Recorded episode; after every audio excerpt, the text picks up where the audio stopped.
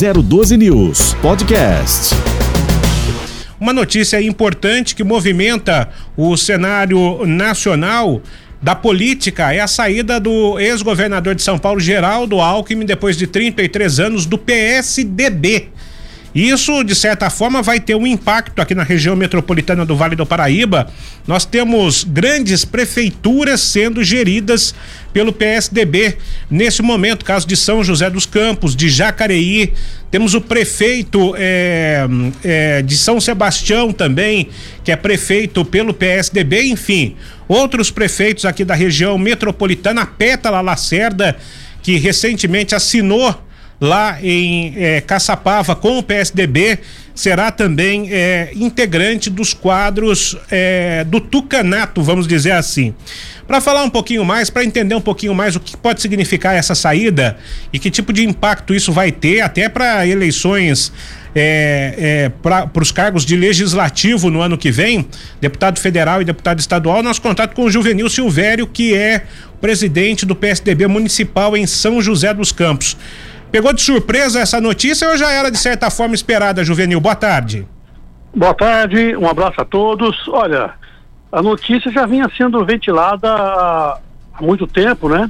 Nós tínhamos uma indicação que logo após as prévias do PSTB, o governador Alckmin estaria saindo do PSDB. Então, é, é, nós tivemos a confirmação disso agora, uma vez que as prévias aconteceram no último dia 29 de novembro, e tudo se concretizou, né? É um tempo novo, um caminho novo a ser seguido, e para nós aqui do PSDB de São José dos Campos, nós temos só a agradecer é, todo o trabalho, o desempenho que Geraldo Alckmin teve com o Vale e de forma especial aqui com o PSDB de São José dos Campos. É, não tenha dúvida, e, e, e para o PSDB é, é, uma perda, é, vamos dizer assim, irreparável, ou é, pelo fato de o Alckmin estar, vamos dizer, em compasso de espera para entrar, né, na reserva ali, para entrar, mas sempre é, com a possibilidade de assumir a titularidade.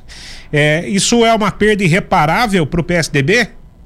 Eu acho sim. O, o, o Alckmin é uma das figuras do PSDB que jamais é, deveria sair do PSDB.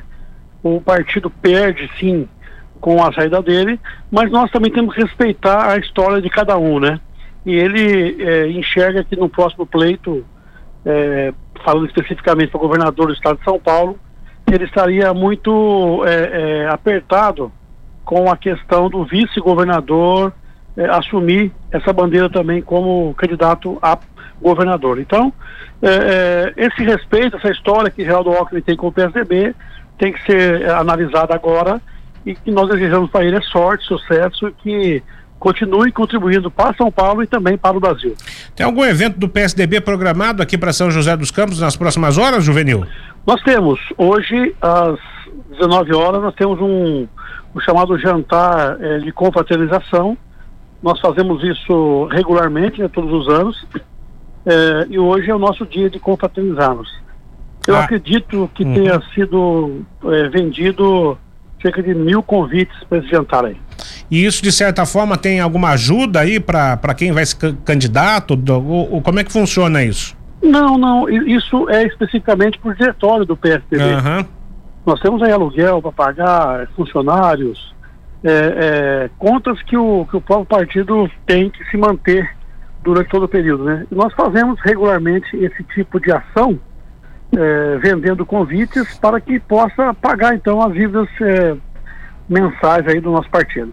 Por fim, é, é Juvenil, é, você acha que a saída do Alckmin pode ter um impacto e, e, e de repente é, o prefeito aqui de São José dos Campos deixar o partido também ou não? Olha, o prefeito Felício ele está sendo sondado por vários partidos para que possa compor de repente aí uma, uma, uma chapa junto com o Geraldo Alckmin para alguma decisão a nível estadual, né? Então existe sim essa possibilidade, mas nesse momento é, é, vamos aí primeiro engolir essa, essa notícia de Geraldo Alckmin fora do PSDB e amanhã com certeza que é o dia seguinte nós vamos ter aí outros possíveis desdobramentos até entender as razões que levaram o governador a sair do PSDB nesse momento. Juvenil, foi um prazer tê-lo conosco. Obrigado pela atenção, viu? Prazer foi meu. Um abraço. Hoje aqui é reunião de bancada, porque amanhã, às nove da manhã, é a última sessão de Câmara é, ordinária é, em São José. E poderá, gente... ter, poderá ter depois uma extraordinária, mas nesse momento, ordinária é essa de amanhã. Essa extraordinária seria para quê? Não, se, se, se necessário. Né? Necessário, né? né? É, nós temos tudo planejado para que amanhã todos os projetos da pauta estejam já a, analisados. Mas é, de repente surge alguma situação necessária, nós vamos fazer sim uma extraordinária se for preciso. Gostaria de contar contigo semana que vem aqui na emissora, no programa do Tony. Se o senhor puder, a gente agenda mais tarde. Vamos combinar sim. Muito, muito bem, um abraço. Esse é o Juvenil Silvério, que é o presidente do PSDB aqui na cidade de São José dos Campos. Está na ponta da linha conosco já o, o doutor Mário Celso Peloja, que é o secretário de saúde da cidade de Taubaté. Eu estou convidando o doutor Mário Celso exatamente por conta da variante Omicron primeiro caso foi confirmado aqui em São José dos Campos no dia de ontem e é um caso suspeito lá na cidade de Taubaté. Haverá o sequenciamento genético dos exames que foram realizados por um paciente que esteve na África do Sul. Chegou no dia 13 de dezembro em Taubaté e no dia 15 de dezembro, no dia 14, né, na realidade, no dia ontem, na realidade, esse paciente passou por uma unidade de pronto atendimento. Como é que é isso, é, doutor Peloja? Prazer em tê-lo conosco aqui na 012 News. É, boa tarde, é um prazer também muito grande estar aqui com vocês. É, na realidade, é um caso suspeito, né? É um paciente que veio dentro dessas características que você mesmo acabou de, de falar. Hoje, esse paciente ele está sendo monitorado pela vigilância epidemiológica, encontra-se em isolamento domiciliar, tanto ele quanto é, os familiares. É um caso suspeito. Né? A coleta do exame acontece, é, o exame é encaminhado para o Instituto Adolfo Lutz para que o sequenciamento genético possa ser feito, como você mesmo disse, é, para que esse sequenciamento possa ser feito e a partir do momento que você tenha o sequenciamento genético, você possa definir com precisão ou não né, se é, a situação é de um paciente diante dessa nova variante, ou se é o Covid tradicional daquele que nós temos ainda alguns casos é, no país. É um homem ou uma mulher, doutor? É, esses, esses, dados eu, eu, eu tenho é, omitido até pelo próprio é, em função do próprio sigilo de informações, então eu gostaria de deixar essa posição é, um pouquinho mais para frente após os resultados. Tá, é, e, e, esse caso, né, a evolução do quadro desse paciente, como é que ela se deu? Ela, ela, é, é, ela ou ele passa bem? Como é que está tá acontecendo Na essa evolução? Passa, passa bem sim. O paciente é, ele está no domicílio, sendo monitorado, passando bem, é, nada é, grave, dentro de uma situação bastante normal. É, a prefeitura de Taubaté, por acaso, chegou a, a, a, a fazer o rastreamento, né?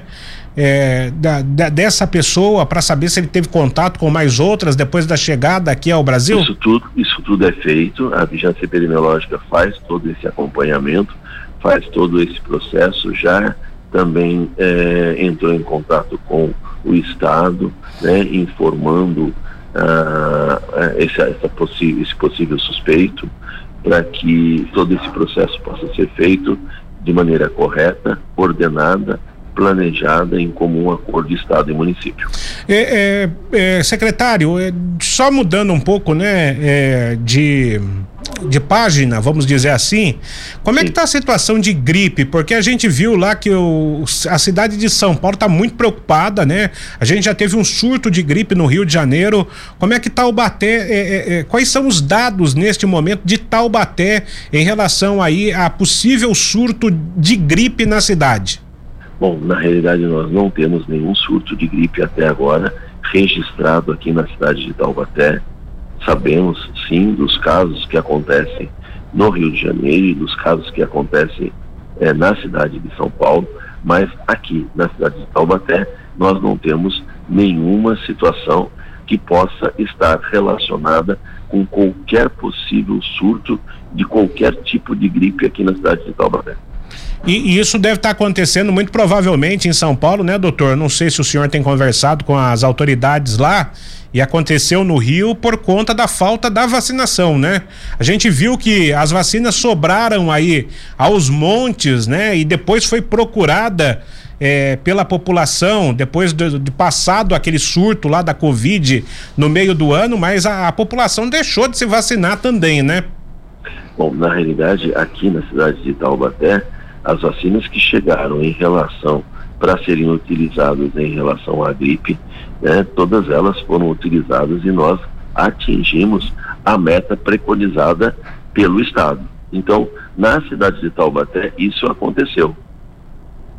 Exatamente, é, isso é importante ressaltar. Então, o Taubaté certamente vai estar mais protegida, né? Em é caso de, de, de, um surto é de gripe. Caso aconteça alguma coisa. É, e, e, hoje, Taubaté tem vacina ainda ou, ou, ou para quem não tomou a vacina da gripe? Não, não. Não, não tem, Taubaté né? Taubaté atingiu o limite, é, aquilo definido pelo Estado, né? E atingimos as metas na cidade de Taubaté e não recebemos mais quantitativos de vacinas é, da gripe aqui no município. É, é, é secretário, como é que está a evolução da Covid? Quais são os, os, últimos números em Taubaté? Houve realmente a diminuição? As pessoas que estão Sim. infectadas, elas são pessoas que não tomaram a vacina? Como é que está essa relação aí na cidade de Taubaté?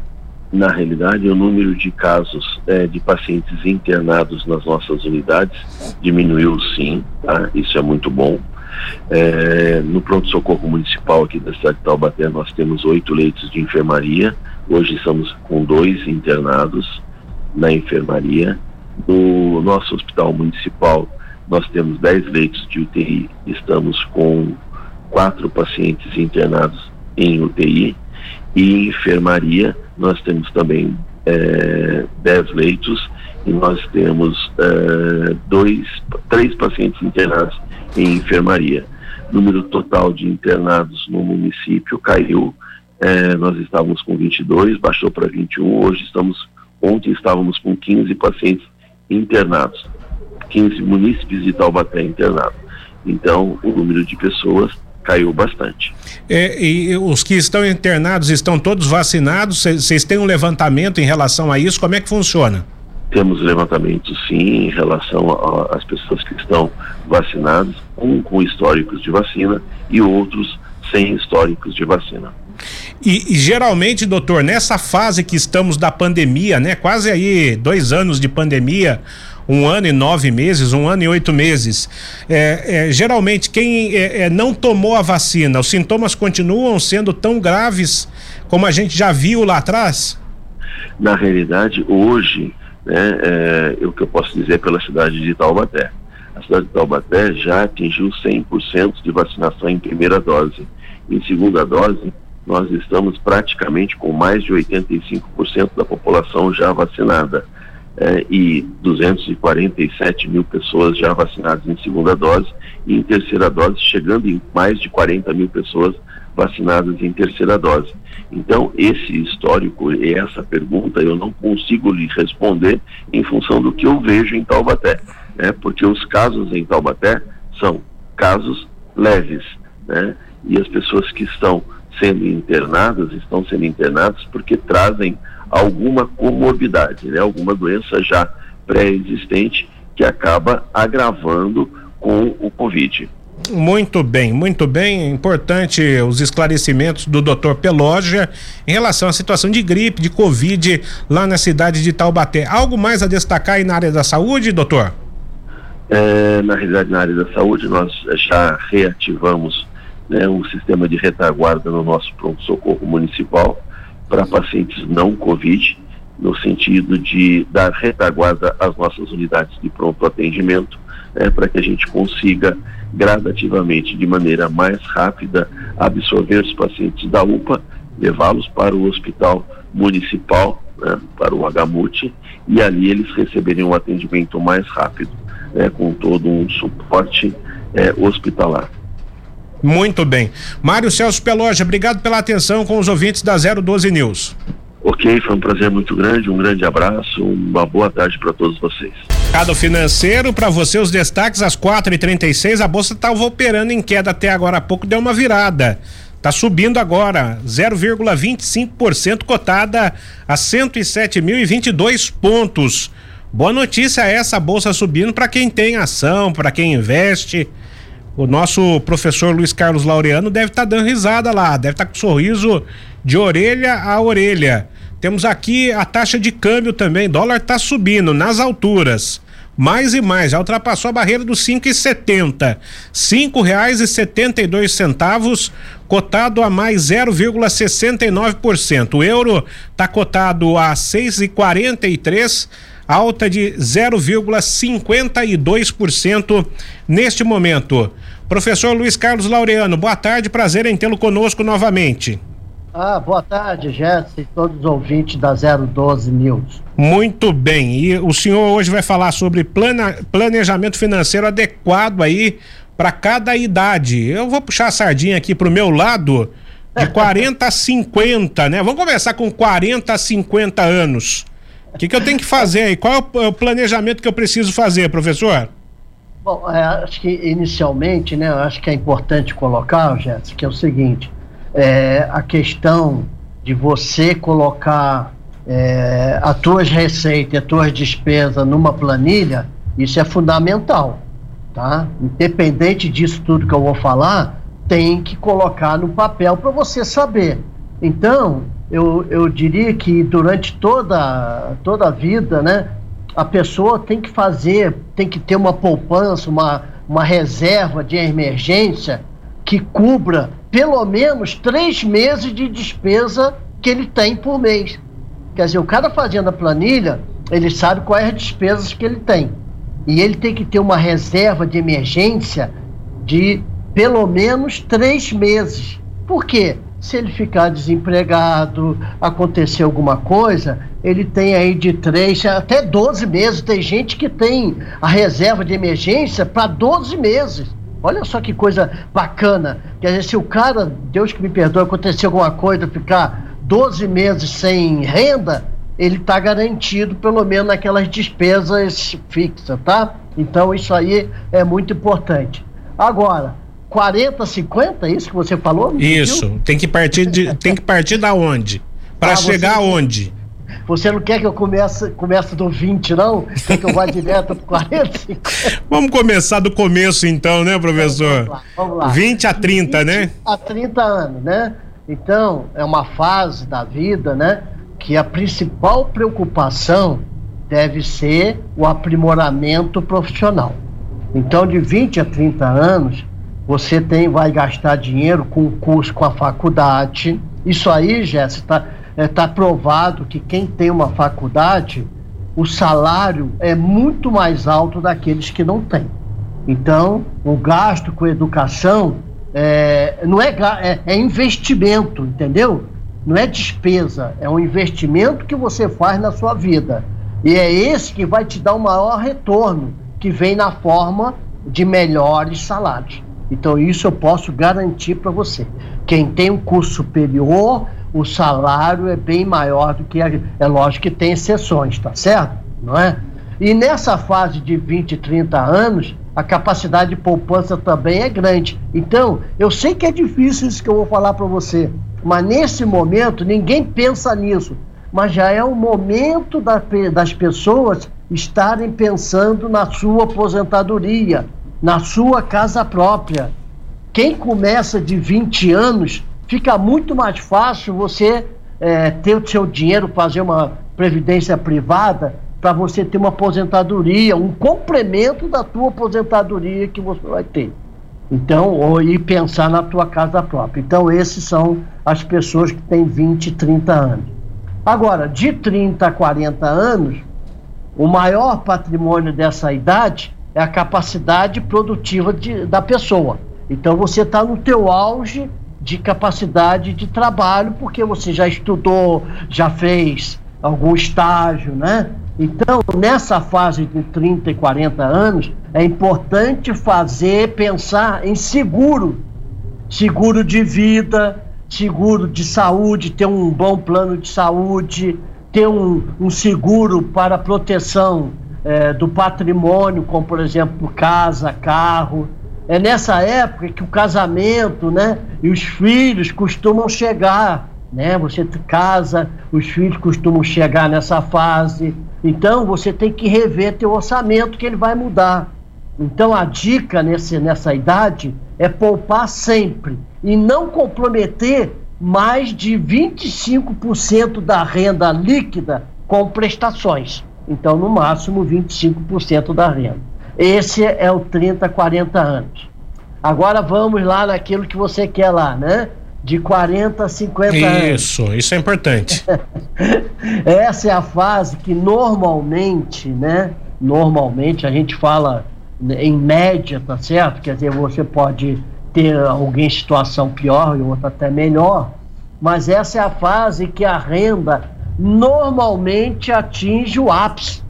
Quer dizer, a época que normalmente todos deveriam ter uma renda é, alta em relação ao seu padrão, obviamente, né? Por isso, quem já está acumulando pé de meia para aposentadoria, que nós falamos na fase anterior, deve aumentar o valor dos aportes. Sabe, Jéssica, porque é muito importante, né? Só quem está no momento que eu estou agora aposentado é que eu vejo a importância da aposentadoria para as pessoas, não é? Porque quando a gente fala aposentadoria, normalmente não é para você trabalhar mais. Aposentadoria acabou. Aí a pessoa vai o quê? É o momento de aproveitar a vida dele. Então, nessa fase de 40, 50 anos, aumenta o máximo que você puder esse dinheiro que você está juntando para aposentadoria. E quem não juntou nada para aposentadoria, Ixi. meu Deus do céu, aí vai ter Dá tempo de começar ainda ou não? Ah, lógico, mas vai ter que fazer corte nos gastos para poupar o máximo que puder. É. Esse, esse cara agora não tem mais tempo a perder. Ele tem que pensar realmente em poupar o máximo que ele puder para garantir uma rendazinha lá para depois dos 60. Vamos falar agora da fase de 50 a 60 anos. Então, é nessa fase, é, embora o profissional tenha grande experiência, não é? Porque o cara trabalhou a vida toda, as oportunidades de trabalho diminuem muito de 50 a 60, é mais difícil você arrumar trabalho. Então, se a renda da aposentadoria não for suficiente para viver, é preciso procurar uma segunda profissão. Não tem jeito. Ou outra alternativa de renda. Então, esse momento aí é que você vai ver, não é? Como é que está a minha vida, como é que está a minha, né? É, aí você já está aposentando já. Então, você deve destinar o máximo possível da renda ainda para a poupança da aposentadoria para agora para mais de 60. E aí, mais de 60 é aí você curte de, a vida. É hora de colher os frutos, é o que você falou, de tudo que você fez na vida. Se poupou para viver com tranquilidade, para você, né, viajar, fazer algo que você gosta, você pode fazer trabalhos voluntários, né? ou até mesmo trabalhar. Mas nesse caso, trabalhar com prazer, não por necessidade, né? Infelizmente, o que a gente vê é isso aí, Jéssica. Muitas pessoas trabalhando por necessidade e às vezes até para ajudar filhos e netos. A gente vê Exatamente. os voltando a trabalhar. Isso é triste, não é? É isso complicado. aí não é uma coisa normal, não é uma realidade. Então, se não o fez, a saída será se adaptar a novo estilo de vida. Então, os investimentos devem ser todos conservadores, porque nesse momento aí a gente não pode correr mais risco nenhum acima de 60, não é? Eu, por exemplo, posso correr risco se eu estiver investindo, né? Com 40 e pouquinhos ainda? É, então, esse é o momento que você. É, aí você tem que Agora já está com uma idade que você já tem até uma noção melhor daquele de 20, 30 anos, é, a necessidade de uma aposentadoria, como ela é importante, né? Tá certo? Então você tem que realmente voltar tudo que você tem para a tua aposentadoria, para complementar a tua aposentadoria. Então, o que, que acontece? Uma previdência privada, né? Que possa gerar aí um retorno bom quando você tiver mais de 60 anos. 012 News Podcast.